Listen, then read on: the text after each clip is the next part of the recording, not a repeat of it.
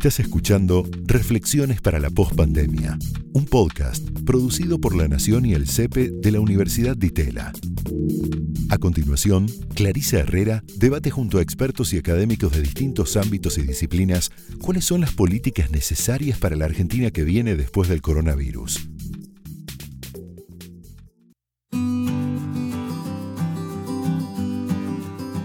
Hola. Mi nombre es Clarisa Herrera y te doy la bienvenida a Reflexiones para la Postpandemia, un podcast coproducido por la Universidad Torcuato Di Tella y La Nación. Este podcast se graba al final de casi un año de pandemia de coronavirus.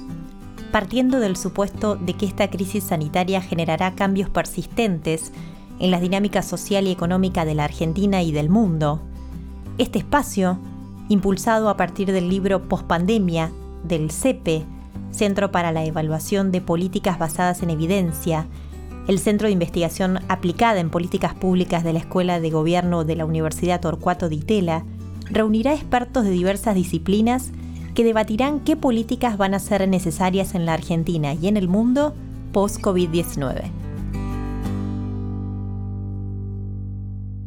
En este nuevo capítulo, analizamos el panorama del empleo y la seguridad social en nuestro país luego de la nueva crisis económica desatada con la pandemia, teniendo en cuenta que la superación de la pobreza y la desigualdad social continúan siendo un objetivo de desarrollo en la Argentina. La evidencia muestra que luego de cada crisis, la desigualdad sistémica, productiva, laboral, social y cultural, se agrava. En nuestro país, la crisis de empleo que impone la pandemia se monta sobre una estructura social de trabajo fuertemente segmentada y precarizada, una matriz productiva que se hace cada vez más heterogénea, desigual y polarizada. De esta manera lo explica Agustín Salvia, investigador principal del CONICET, director del programa Observatorio de la Deuda Social de la Universidad Católica Argentina, y doctor en ciencias sociales. Eh, nuestro actual sistema productivo, económico y de la seguridad social reproduce un país eh, de tercios, en donde el tercio inferior es pensado como un núcleo duro que necesita y necesitará de asistencia pública permanente, eh, junto a que convive, convive, junto con un segmento vulnerable y un tercio incluido de capas superiores.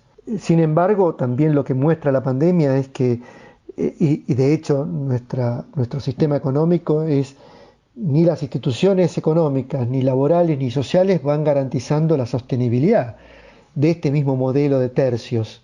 Eh, las capas medias van cayendo en, situaciones de empobrecimiento sin que los sistemas de seguridad social puedan hacer mucho más que brindar una asistencia y las capas superiores se ven afectadas por una mayor presión eh, impositiva, presión fiscal, con el fin de poder financiar eh, los gastos que requiere eh, no entrar en un colapso social o político institucional. Un PBI por habitante inferior al de una década atrás, entre 40 y 45% de población por debajo de la línea de pobreza, 45% de población activa con empleos precarios o desocupada, en donde, bueno, la desocupación bien medida si tomamos en cuenta los desalentados, alcanzaría el 25% en este momento, en donde casi el 50% de la población requiere de asistencia pública, sin que esto le permita salir de la pobreza, ni mucho menos, ni, ni tampoco de la indigencia, de la pobreza extrema. Todo ello en un contexto de estancamiento estructural y con una inflación del 35-40% y, y, que tenderá a aumentar este año son algunos de los indicadores que permiten o dan cuenta de una Argentina caracterizada como un sistema inviable, que muestra su inviabilidad económica y social. Diría más, en fase de, autofagia, en donde solo para no entrar en, colapso social eh, se hace necesario comerse activos, tanto presentes como futuros, tanto materiales como humanos y sociales un proceso de, autodestrucción, tanto económica como social, que no muestra la inviabilidad de, nuestro país en términos de un modelo de crecimiento con progreso, con inclusión social. La falta de este crecimiento capaz de crear empleo genuino y de crear un crecimiento como digo, un, desarrollo que permita conjugar dinamismo exportador con desarrollo de nuevas inversiones y empleos para el mercado interno, explican tanto la pobreza estructural como la crisis misma del sistema de la seguridad social. Los descartados sociales que deja esta economía inviable son objeto de políticas sociales, sistemas de asistencia pública, en donde una supuesta seguridad social solidaria termina reproduciendo o ampliando desigualdades estructurales y que va agotando sus capacidades para proteger a las nuevas generaciones de jubilados y pensionados contributivos, tanto como a los excluidos y los nuevos pobres que va creando el modelo económico. La crisis sanitaria aparece como una oportunidad para repensar los sistemas de seguridad social, fundamentalmente en la relación con la generación de trabajo genuino para los sectores históricamente más postergados y vulnerables de la sociedad. Es posible imaginar un programa de reformas económicas y sociales orientado fundamentalmente a promover inversión externa e interna. No podemos avanzar en un programa de, inclusión social sostenible sin que haya inversión y desarrollo de inversiones tanto externas como internas pero hoy por hoy pensamos o podemos pensar en, que la, inversión interna se hace crucial, tanto para el mercado externo como para también para el mercado interno, multiplicador de empleos productivos, incluso para la economía social, en clave redistributiva, pero poniendo la mira en la productividad y en el empleo de toda naturaleza. Necesitamos crear empleo como un mecanismo no solo de salir de la pandemia, sino salir de esta crisis estructural y dar inclusión social y reducir desigualdades, en donde la lucha contra la pobreza mm, desde y para la llamada economía informal o popular debe convertirse en un objetivo estratégico, junto con el desarrollo de estas inversiones para que desarrollen el mercado interno en la pequeña y mediana empresa, el segmento de la economía social y popular tiene aquí un papel crucial también en, garantizar las metas de progreso y de inclusión y de reducción de brechas de desigualdad que hagan también más factible cualquier acuerdo social y político, y en donde la seguridad social pueda brindar un empleo mínimo de última instancia, que es justamente mi propuesta, creador de riqueza y de capital social, en vez de un simple programa de asistencia social que apenas tiende a empoderar consumidores, pero no a empoderar ciudadanos plenos. El post-COVID-19 es el momento para que la población que no puede ni podrá acceder a viejos ni nuevos empleos pueda disponer de un trabajo digno para el desarrollo de actividades económicamente productivas y socialmente valiosas. Es fundamental para un escenario de pandemia y, mucho más en el contexto post-pandemia que la población que no puede ni, ni podrá conseguir un empleo logre acceder a un trabajo digno para el desarrollo de actividades económicamente productivas, recibiendo a cambio de ello un salario digno, justamente por producir bienes y servicios socialmente valiosos. Justamente habría que orientar aquella producción hacia eh, bienes y servicios que permitan la lucha contra la pobreza estructural, que implique invertir en capital humano y social desde y para los sectores eh, excluidos. Este programa eh, debe ser pensado como un componente central de un nuevo sistema de seguridad social ya no como una estrategia focalizada de asistencia pública, sino en el marco de un derecho universal a un trabajo digno de última instancia. Esa es, creo que, la filosofía central de esta propuesta. Este trabajo digno de última instancia debe reconocer la necesidad de una población que queda de manera crónica y estructural afuera de toda economía, de la economía formal e incluso marginados también de la economía informal, de la pequeña y mediana actividad productiva o de bienes y servicios de baja de baja remuneración, pero que desea y necesita desarrollar sus capacidades de trabajo en forma plena. Este derecho debe garantizar un salario constitucional, límites a las horas de trabajo y sistemas que garanticen tanto la seguridad como la salud en el trabajo. En el actual contexto, especialmente para el caso argentino, en donde por mucho que logremos un modelo virtuoso de crecimiento que cree empleo en los sectores medios a través del desarrollo de la pequeña y mediana empresa o incluso de los sectores dinámicos, en, cualquiera de esos escenarios no habrá suficiente demanda de empleo para los trabajadores pobres de baja calificación. Y el tercio de la sociedad argentina que está excluido va a quedar excluido y, contenido apenas por programas asistenciales que no les permiten salir de la pobreza ni formar parte de una ciudadanía plena. Si algo caracterizará la herencia económica de la pandemia en la Argentina y en la región, será la caída pronunciada del empleo y el aumento de la ya alta tasa de precarización laboral. Esto, en la Argentina, no hace más que profundizar una tendencia previa, de la que el debate político-económico se desentiende desde hace años. El empleo formal es cada vez más la excepción y no la regla. Así lo describe Eduardo Levi decano de la Escuela de Gobierno de UTDT, director académico del CEPE, investigador principal del CONICET y doctor en economía. La pandemia dejó muy en evidencia algo que yo denominaría la dualidad del mercado laboral argentino. Dualidad en el sentido que hay como dos partes, está partido al medio. Hay eh, residentes y visitantes, o ganadores y perdedores, o insiders y outsiders. Los insiders, los residentes, serían los trabajadores en relación de dependencia, con un trabajo estable, formal, que si son empleados públicos tienen permanencia en el trabajo y si son empleados eh, asalariados privados tienen una fuerte protección. Eh, durante el año no solo veníamos de un periodo donde se había duplicado la indemnización, sino que durante el año de la pandemia se prohibieron los despidos. Es decir, que esa gente, mal que mal y con una fuerte ayuda del gobierno, estuvo protegida del despido en lo peor de la crisis.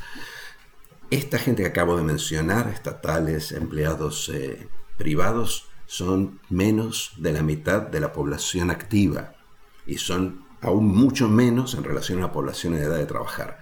¿Qué pasa con el resto? Bueno, el resto son precarios, son o informales, que también dependen mucho de la voluntad del mercado, del ciclo, de la empresa, si cierra, si no cierra. Y eh, trabajadores independientes, los que llamamos cuentapropistas, que son los buscas, los manteros. El independiente no es necesariamente el muchacho con la laptop en el, en el, coworking de Palermo, el, independiente, y eso está visto y, mostrado eh, estadísticamente en base a los datos de la encuesta permanente de hogares, son los buscas, los manteros y gente que se las arregla muchas veces con baja calificación, trabajos poco productivos y con ingresos muy bajos. Y esa gente en el medio de una crisis, ni hablar de una crisis de la magnitud de la que vivimos este año, simplemente se queda sin ingresos. Eh, como no puede trabajar, o pasa a ser inactivo, que es lo que vemos, no lo vemos como desempleado, lo vemos como un tipo que no puede salir a buscar. Si me obligan a quedarme en mi casa, no puedo salir a buscar. Y eh, en la mayoría de los casos, en crisis, en, recesiones normales, pierden las horas trabajadas y pierden ingresos y se enferman, no trabajan y les cuesta ahorrar y no tienen un eh, ingreso estable como para pedir un crédito. En fin, son precarios en un sentido muy amplio y tienen una felicidad, un ingreso laboral, un bienestar económico precario. Si hay una asignatura laboral pendiente para el día después de la pandemia, es la introducción de un nuevo régimen para estos trabajadores independientes y vulnerables. Y sobre eso hay que trabajar, entre otras cosas, creando un régimen que haga dos cosas, básicamente, que los convierta en contribuyentes, porque ellos no aportan, por ejemplo, no aportan un sistema de seguridad social que en Argentina es universal, nosotros tenemos Seguridad Social Universal. En particular tenemos una cosa que se llama PUAM, que es una prestación universal para los adultos mayores, que es una suerte de jubilación universal. No aportan a eso y cobran al final, y eso genera un desbalance. Tampoco pagan impuestos y no reciben, en términos de beneficios laborales, absolutamente nada, o casi nada. Reciben servicios públicos, hospital público, y los monotributistas tienen, se supone, una obra social que es bastante deficitaria. Entonces, es un equilibrio que es malo de ambas partes. Hay gente que trabaja de estajo de manera precaria e inestable y que aparte no aporta a las arcas fiscales, creando un desbalance fiscal que luego genera crisis y más precariedad. Entonces, el régimen este yo creo que es fundamental. El modelo es, a mi juicio, un modelo más bien del tipo que se llama modelo austríaco, un modelo de beneficios portables, en donde cada vez que yo trabajo, el empleador, quien me paga, acumula un monto que va a compensar las veces que yo no trabajo. Es un poco, si se quiere, para no ir muy lejos, parecido al régimen que tiene hoy el sector de la construcción, con la llamada libreta de desempleo un poco una adaptación de este tipo de regímenes que está diseñado para gente que tiene eh, mucho, mucha rutina de, cambio laboral, ¿no? y que también creo que se usa para los peones del campo. Eh, trabajos y trabajadores con mucha rotación, eh, lo preferible es tener un régimen flexible en un sentido muy particular, flexible en el sentido de que yo puedo llevarme los beneficios y no tengo que cada vez que termina mi tarea, en el caso de los trabajadores independientes, es permanentemente, quedarme sin nada. El COVID-19 representa una crisis sanitaria en un mundo que ya estaba atravesando profundas transformaciones.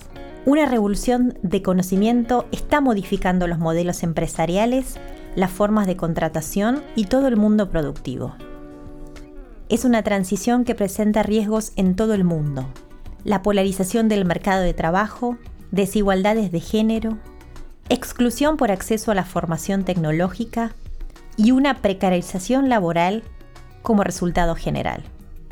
Así explica cómo toma forma este doble fenómeno en la Argentina Gustavo Gándara, director ejecutivo de la Fundación UOCRA y magíster en Administración de la Educación. En principio el avance de, de la denominada Cuarta Revolución Industrial pero a su vez con una Argentina fracturada en términos de su estructura productiva y su mercado de trabajo. Esto obviamente incrementa las igualdades en términos de formación y de acceso a los trabajadores a la tecnología. Y obviamente la combinación de, de, los efectos de la pandemia con el cambio tecnológico y una estructura social y económica muy heterogénea supone una profundización de las barreras que afectan al conjunto de los trabajadores, ¿no? educativas, de empleo, tecnológicas e institucionales. En lo que refiere a acceso a formación, Gándara distingue tres escenarios para el mercado laboral. Tenemos un primer segmento, sector de altas calificaciones, un segmento más dinámico de la economía, asociado a las tecnologías, a las industrias 4.0, bioeconomía, energía renovable, eficiencia energética, la economía del conocimiento. Claramente aquí lo que se demandan son actualizaciones y especializaciones en, las nuevas tecnologías y por ende el desarrollo de un proceso de formación continua. Eh, un segundo sector o segmento de calificaciones medias, este, con menos dinamismo tecnológico y básicamente son trabajadores de oficios tradicionales que requieren una recalificación constante en la medida de el incremento de ciertos procesos tecnológicos y en el propio cambio del proceso de trabajo. Y por último, un, sector de bajas calificaciones, que son, o nulas calificaciones, que son trabajadores que se envuelven en, estructuras eh, de microunidades, informales, el tema del autoempleo, precario, tanto en las áreas de comercio, agrotextil, construcción, este, indumentaria, economía del cuidado, la economía verde circular, etcétera, que trabajan con un bajo contenido tecnológico y en puestos de trabajo que no son reconocidos por la economía formal y que claramente también son destinatarios futuros de un sistema de formación continua que debe desarrollarse. Para dar respuesta a las necesidades que surgen a partir de la emergencia actual, Gándara propone la creación de un sistema nacional de formación integral y permanente, que recoja lo mejor de las tradiciones y experiencias educativas de las instituciones del mundo del trabajo y que construya centros de formación profesional como espacios de transferencia tecnológica y de producción y gestión del conocimiento. Por supuesto, la conformación de un sistema nacional de formación integral y permanente debería permitir la visibilización y ubicar en la agenda pública la formación profesional y valorarla en su rol estratégico. Ahora bien, es urgente que este sistema sea integrado, integral e innovador con características federales y sobre todo que apueste a la inclusión de la juventud y a la, a la cuestión de género este, logrando que la formación profesional eh, se integre como una instancia de formación postsecundaria, de apertura a la educación superior, la articulación con la secundaria orientada y la secundaria media técnica, la articulación entre la educación de jóvenes y adultos y la educación secundaria en términos de la terminalidad de los estudios formales y la formación continua como servicio a los trabajadores en articulación con las políticas activas de empleo que lleva adelante el Ministerio de Trabajo de la Nación.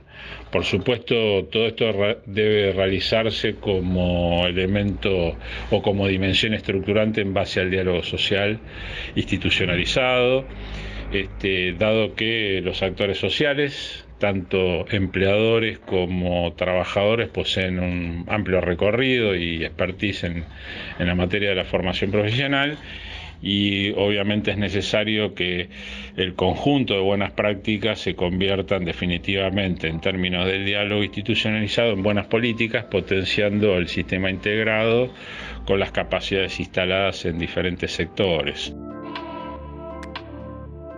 Una vez superada la pandemia, nuestro país deberá afrontar el reto de reducir de manera significativa la pobreza y la desigualdad social en un contexto nacional y mundial más complejo. Solo reformas que potencien la inversión, el conocimiento y la producción de riqueza a través del trabajo harán posible un destino distinto al presente.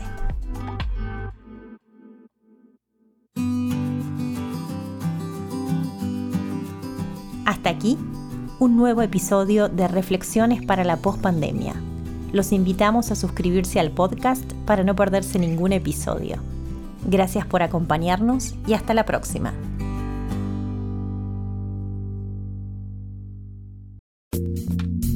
Esto fue Reflexiones para la Postpandemia, una producción de La Nación y el CEPE de la Universidad de. Escucha todos los programas de La Nación Podcast en www.lanacion.com.ar. Suscríbete para no perderte ningún episodio. Estamos en Spotify, Apple Podcast, Google Podcast y en tu reproductor de podcast favorito. Seguí escuchando La Nación Podcast.